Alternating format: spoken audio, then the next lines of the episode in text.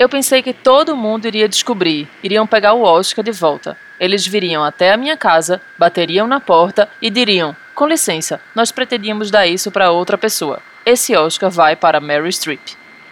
Judy Foster.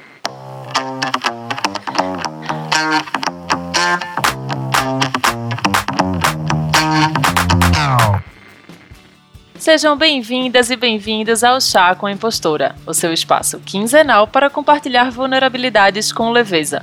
O meu nome é Ana Terra. Eu não consigo escolher um filme preferido e fico pesquisando casas que eu nunca vou poder comprar para ficar falando mal da decoração de gente rica. E eu sou a anfitriã desse podcast.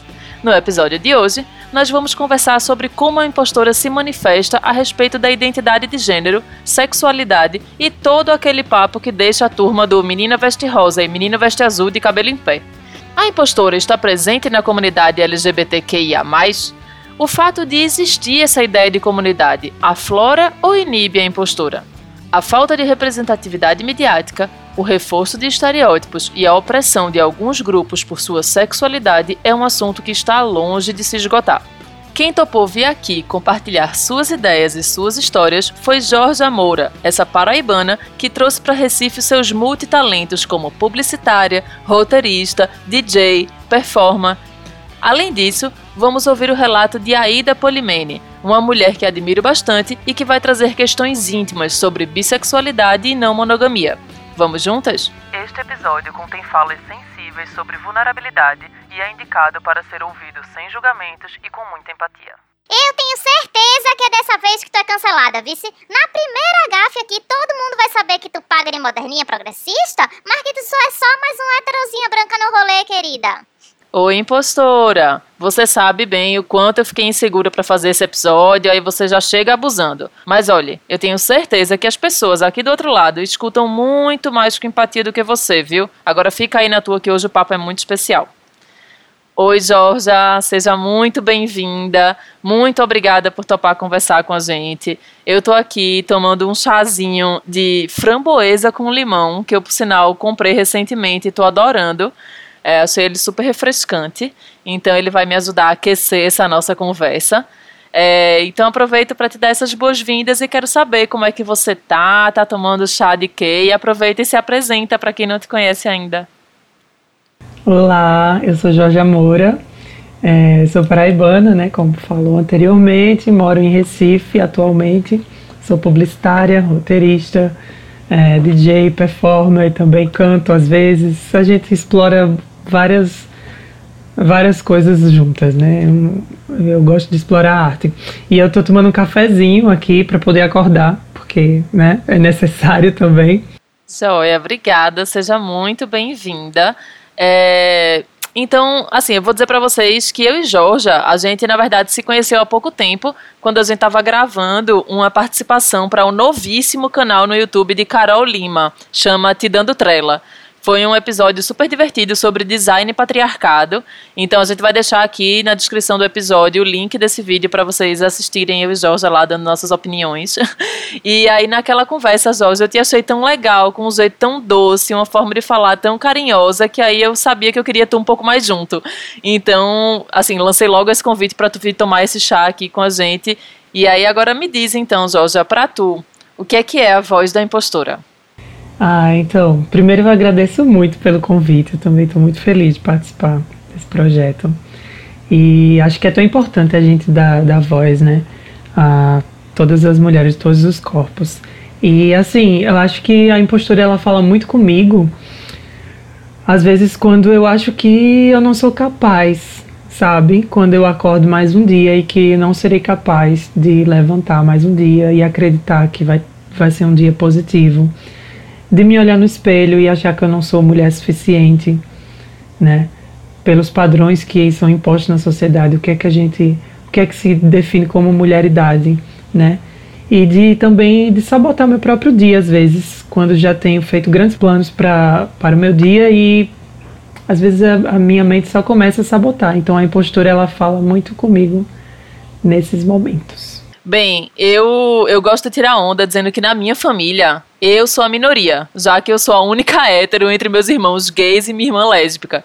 Inclusive, Fabinho e Malu, meus irmãos, muito obrigada por me ajudarem a construir esse roteiro e por estarem sempre tão disponíveis a conversar comigo sobre esse assunto. Eles são maravilhosos.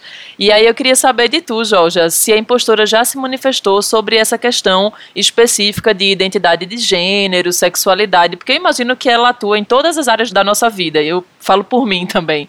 Mas especificamente sobre essa área, eu queria que tu falasse um pouco como a tua impostora já se manifestou.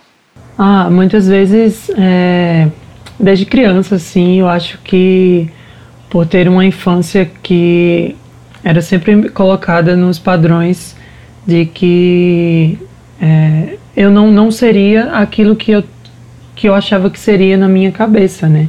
A mulher que eu acreditava dentro de mim, ela não existia para a sociedade, porque sempre foi imposto pela, pela sociedade, inclusive pelo meu pai, que é, tem um pensamento um pouco machista, um pouco misógino, de acreditar nos padrões de gênero que o, o homem, o que é que o homem tem que fazer, como o homem tem que se portar, o que é que ele tem que brincar, é, qual é o tipo de roupa que ele vai usar. E só que na minha cabeça eu não enxergava esse menino, esse homem, né? Então eu acho que muitas vezes eu, eu me sentia muito deslocada sem, sem entender o que é que estava acontecendo. De, por exemplo, ter uma situação específica de, de eu entrar no banheiro feminino com, com as minhas amigas quando eu era muito pequena e eu perceber que existia uma diferença entre o, os corpos delas e e o meu corpo. Então isso me, me levou a uma crise muito grande, assim, de pequena mesmo. E eu acho que, que isso foi um, uma forma também de, de entender que eu era diferente, que eu não era é, daquela forma que as meninas eram, né? Então, eu acho que, que a impostora, ela sempre veio falando muito comigo durante todo esse tempo, por achar que eu não sou mulher suficiente, é, que eu iria sofrer, sabe? Então, quando eu, quando eu cheguei na minha adolescência, eu percebi que eu já sabia quem eu era. É, eu já sabia o, o que é que eu queria ser, eu já sabia como eu deveria me expressar, só que eu não podia me expressar. Porque eu tinha medo, porque eu já tinha noção de ser mulher era algo ruim. Então, se eu colocasse para fora essa mulheridade que tinha dentro de mim, é, a sociedade não ia ver bem, porque só pelo fato de ser algo feminino é algo ruim para a sociedade. Uma coisa que tu me falou que ficou bem marcada em mim foi que é, tu, enquanto homem gay, tu tinha mais espaço social porque tinha, ah, é sempre legal ter um amigo gay, e aí, do que ter o espaço da mulher trans. Assim, na minha adolescência eu passei por muitos psicólogos, muitos psicólogos né? Então, para acho que minha família e assim as pessoas que estavam perto tentavam entender o que é que estava acontecendo, né? E e aí eu percebi essa essa a minha adolescência fui assim me tornei uma figura muito andrógena, né? Eu usava maquiagem, pintava unha, deixava o cabelo grande, é, usava roupas que não eram padrões masculinos e as pessoas encaravam como é, apenas um menino andrógeno revoltado, né? Era meu gótico, meu punk ali, então tava ok, né? Então é, eu tinha muitos amigos, tinha muitos amigos na adolescência e até chegar na faculdade, só que a partir do momento que você começa a entender que você não é só aquilo, sabe? Que você não pertence a, aquilo de fato, porque a, infelizmente a gente tem essas classificações, né? Que a sociedade tenta rotular você em cada coisa. E eu, eu não, me, não me sentia naquele rótulo de figura andrógena. Então eu já sabia como eu era por dentro. Então, é, a partir do momento que eu comecei a expressar isso de fato, de falar da minha mulheridade, de pedir para as pessoas me tratarem no gênero feminino, de falar da minha hormonoterapia, é, eu percebi que muita gente é, é, foi se afastando, inclusive pessoas dentro da própria comunidade LGBT, muitos amigos gays, muitas amigas lésbicas, muitas amigas é, mulheres cis feministas, que foram se afastando a partir do momento que eu decidi escolher, é, que, eu, que eu escolhi para mim, né, é, ter, essa, ter essa transição mesmo, de, de me expressar mesmo como eu me sentia por dentro. É, é bem triste, né? Porque é como você quer se sentir no mundo e é como você quer ser representada no mundo, né? Ah, minha filha, essa daqui sempre foi ser dos amigos viado, mas amiga trans não tem nenhuma. Na verdade, ela só chamou você aqui pra esse episódio pra cumprir uma cota, sabe? Mas eu vou dizer pra todo mundo que isso aqui é uma farsa. Olha, cada coisa que a gente tem que ouvir dessa impostora, viu? Eu não sei não. Mas bem, já que ela colocou isso aí, eu vou aproveitar para reforçar uma coisa que a gente, né, Jorge, a gente já tinha conversado antes, mas que eu acho que é importante dizer, que assim, a ideia aqui do chá é a gente ter conversas diversas e com pessoas diversas para falar sobre tudo. E que eu não quero ter só, só chamar pessoas negras para falar de racismo, só chamar pessoas trans, bis, gays, lésbicas para falar de sexualidade. Na verdade, a gente entende que todas somos seres complexos e que temos várias áreas da nossa vida para falar. É, inclusive você, essa multitalento aí, tem várias outras áreas de artes, inclusive, para poder colaborar, mas que a gente achou que era muito importante a gente fazer um episódio que fugisse dessa voz cis heteronormativa da impostura que a gente vem falando.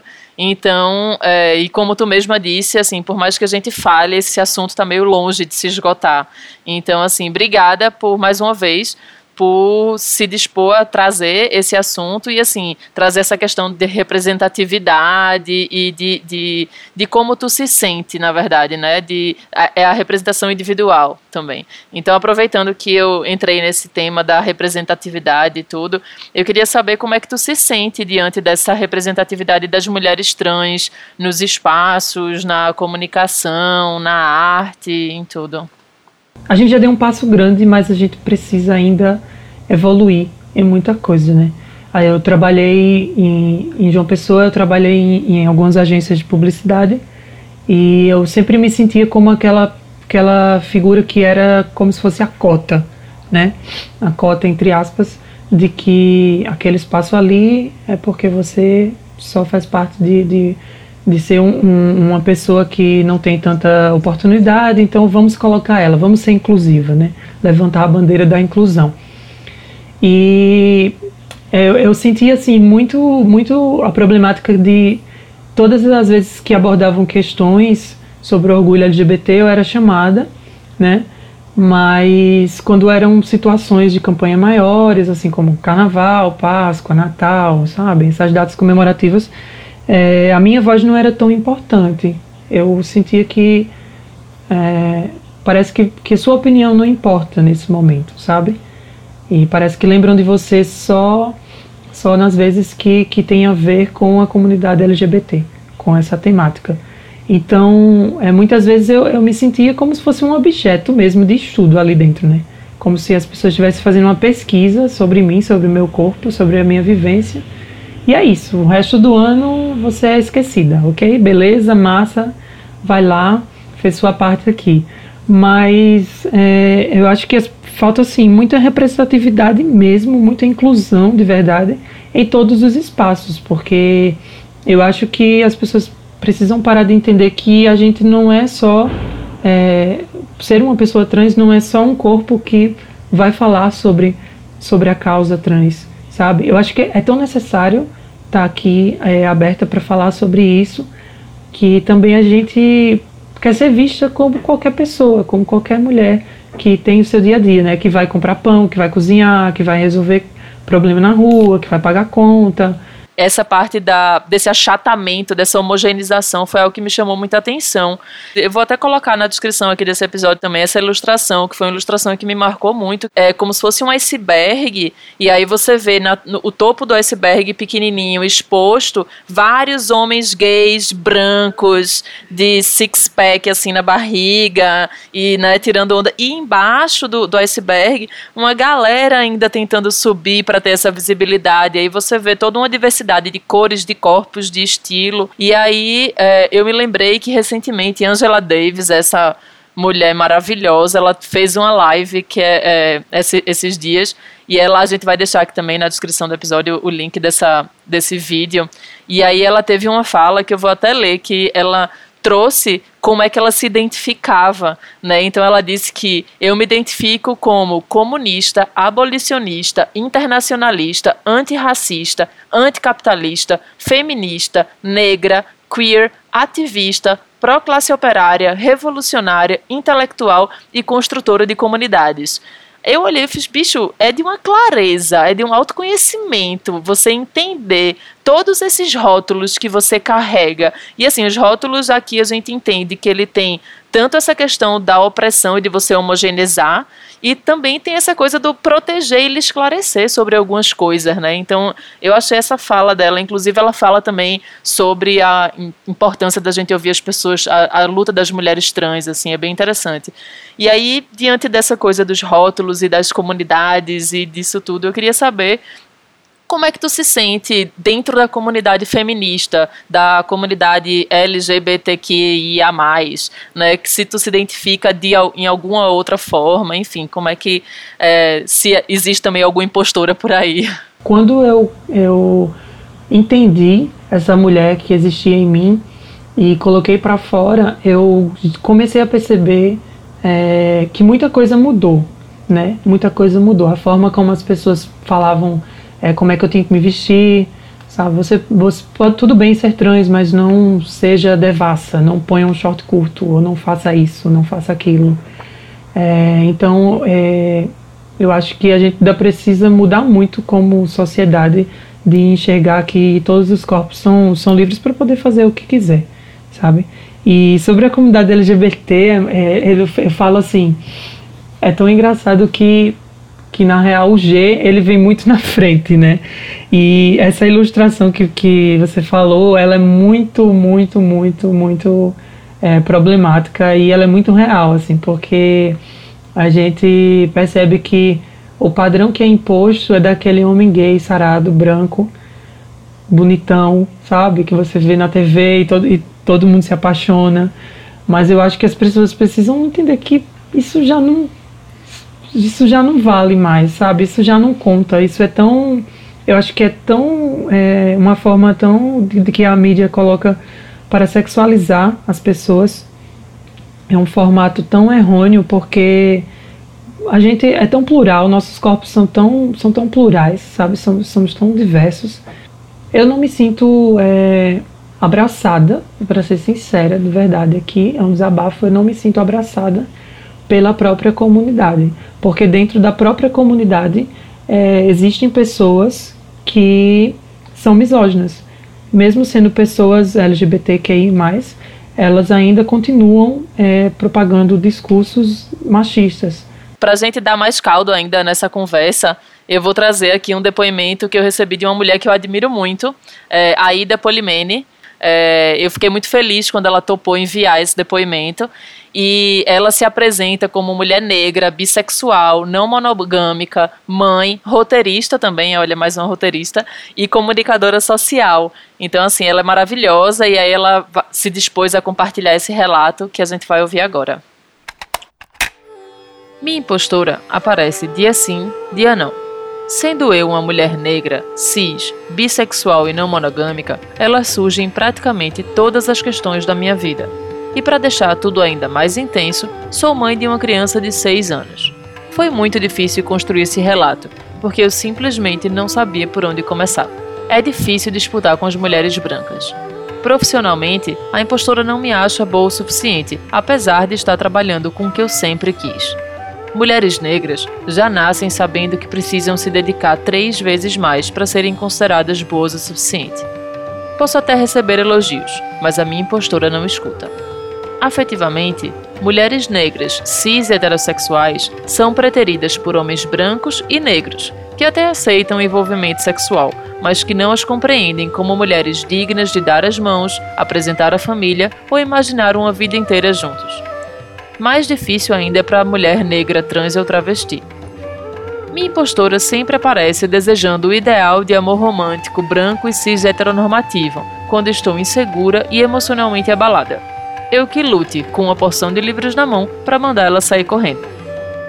Na hora de ter orgulho de ser LGBTQIA, a minha impostora se envergonha da crueldade da cisgeneridade e da passabilidade imposta à pessoa bissexual. Para vocês terem ideia, até a famosa saída do armário é diferente pra gente. Quando eu estou me relacionando com homens cis ou trans, sou vista como hétero. Quando eu estou com mulheres cis ou trans, me colocam como lésbica. Quando eu grito que sou bissexual, me enxergam como indecisa. Minha identidade quase sempre é apagada pela mania que as pessoas têm de organizar tudo em dois lados. Eu não estou no meio, só existem vários lados. Eu não preciso de definições de gênero para escolher quem eu vou ou não amar. Por ser uma mulher negra que correu dos modelos tradicionais, não foi surpresa ter me encontrado na não monogamia também.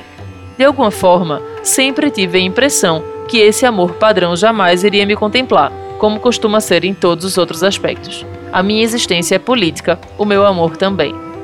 Falei sobre cada ponto porque, somando negritude, bissexualidade e não monogamia, só me resta ser lida como alguém que não passa confiança.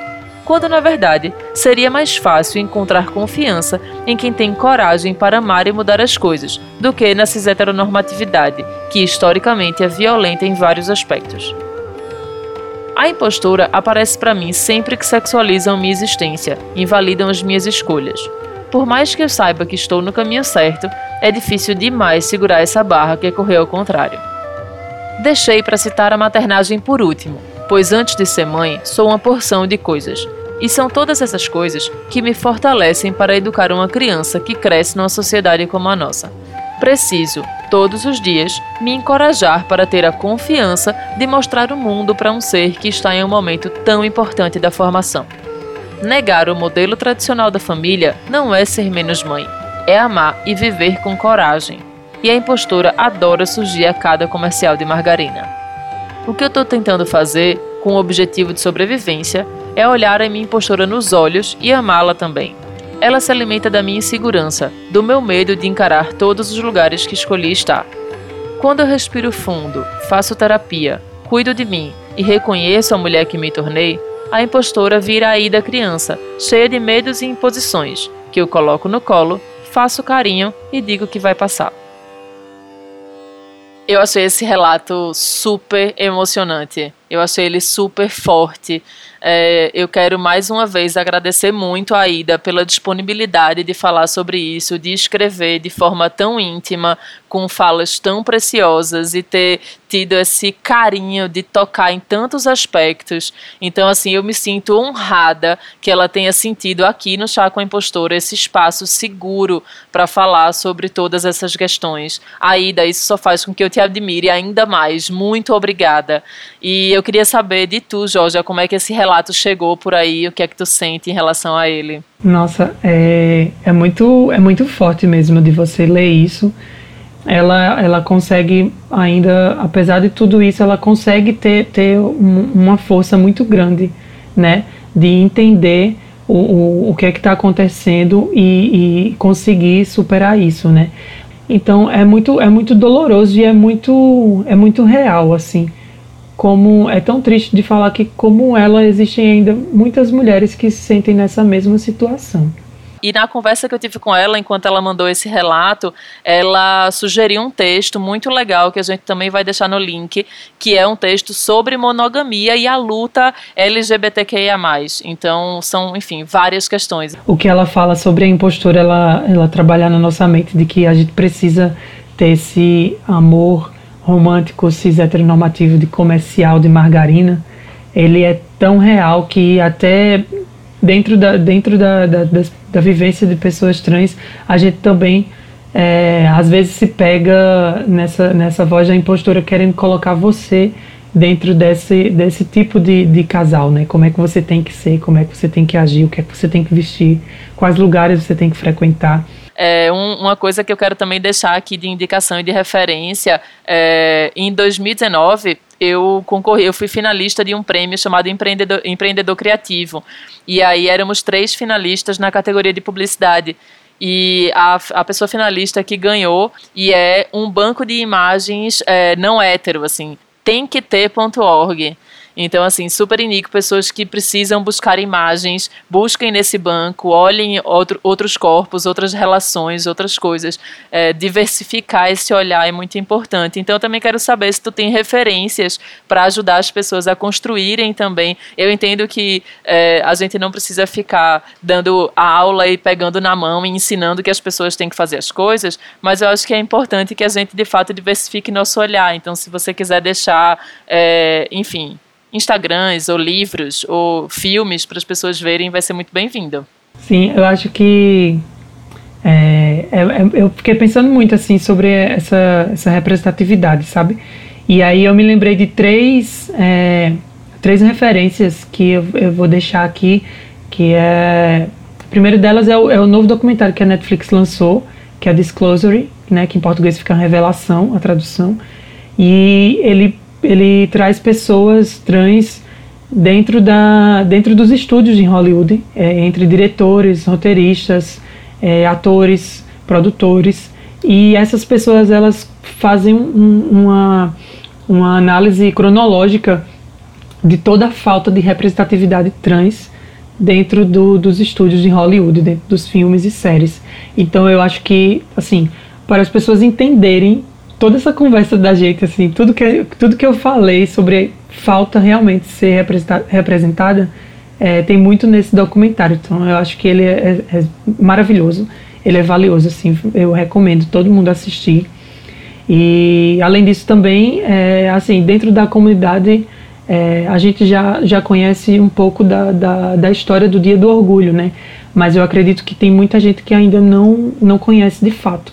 Então eu recomendo também outro documentário que é A Morte e Vida de Marsha P. Johnson, que, que fazem parte da, da história das revoltas de Stonewall. Né? Então eu acho que é tão necessário entender, principalmente até dentro da comunidade mesmo, é, das pessoas assistirem e entenderem que as pessoas trans sempre estiveram lá e sempre estiveram à frente, sempre estiveram é, resistindo e, e, lutando, sabe? Então, a, todo o movimento do orgulho ele começa a partir dessas duas mulheres trans. Então, eu acho que é, é assim, é super valioso entender a nossa história, né? Entender de onde a gente vem também e, e qual o caminho que a gente pode seguir, de fato. E outro filme que eu, que eu recomendo é Uma Mulher Fantástica. A atriz ela ganhou como a primeira personagem trans, ela ganhou o Oscar né, como atriz. E, e assim, é de uma beleza muito grande o filme, porque ele aborda toda a questão da mulher, como é que essa mulher é, que é marginalizada na sociedade, como é que ela se encontra em uma situação que eu não vou contar para não dar spoiler, mas que como é que ela se encontra numa situação na vida dela que acontece, é, como é que as pessoas começam a enxergar essa mulher, sabe? Então, assim, é, é, é, muito bonito o filme, o filme é muito belo e, ao mesmo tempo, ele é, é muito real sobre como a sociedade ainda marginaliza aquela pessoa de fato. Massa, excelentes indicações, inclusive preciso assistir todas. é, muito obrigada, Jorja, pela participação, pela disponibilidade, pela é, oportunidade da gente poder te ouvir também. Mas eu tenho certeza que as pessoas estão curiosas para poder saber mais sobre os seus outros trabalhos, sobre tudo. Então, quero que tu deixe as tuas últimas considerações que quiser e também deixe teus contatos, onde é que as pessoas te encontram. Eu sei que tem, tem festinha no Zoom para todo mundo aí que quiser ver, que você toca, que você você apresenta. Então, assim, é, fala pra gente onde é que as pessoas te encontram.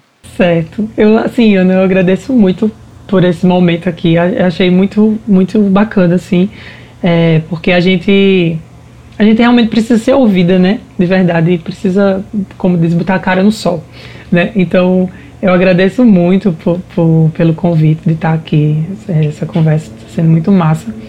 E, assim, é, eu sou uma pessoa que estou muito na, na web às vezes, então quem quiser me, quem quiser me seguir, é, tá lá, arroba Jorge Moura. E lá no meu Instagram eu, eu compartilho muita, muitas pessoas é, trans que também são é, é, digitais influencers, né? Também criam conteúdo na web. E eu acho que lá você vai ver que eu sempre estou compartilhando, é, tem outras meninas muito legais também, que, que eu, eu posso mandar depois o arroba delas para colocar na descrição, que eu acho legal também as pessoas seguirem para entender um pouco. Esses dias a gente tá, eu também produzo um, um bloco de carnaval em Olinda, que é o bloco Maracadona, junto com a Claudinha Aires e, e Parajô, que é meu amigo também. E a gente produz esse bloco e a gente tá, é, vai produzir agora um, uma nossa primeira festa online, né, pelo Zoom. E aí a gente vai tocar e parte da, dos ingressos eles vão ser revertidos para uma associação que é a Astrapa, que é uma associação de mulheres trans lá em João Pessoa, que estão em situações muito difíceis e a gente está querendo também ajudar de alguma forma essas, essas mulheres. Então lá no meu Instagram tem tudo sobre isso, sobre o flyer, sobre a festa, quando é que vai ser. Então, todos, todos convidados para essa festa maravilhosa, que é importante que a gente esteja fazendo movimentos artísticos também em prol de pessoas que estão necessitando bastante, né? Então, muito obrigada, Jorge, pelo convite. Estão todos convidados e, como disse a Ida, nosso amor é político, então que a gente continue a amar e a fazer política por aí, em todos os espaços. Você encontra o Chá com a Impostora no seu player de podcast preferido, no arroba Chá com a Impostora no Instagram, no Twitter arroba Chá Impostora e no www.chacoimpostora.com.br. Sugestões, comentários e carinhos pelo contato arroba chacoimpostora.com.br. Esse episódio foi gravado em casa, durante o período de distanciamento social devido à pandemia do coronavírus. Produção: Ana Terra e Doravante Podcasts. Roteiro: Ana Terra e Guilherme Gates. Captação e edição: Rafael Borges. Identidade visual: Rodrigo Gafa.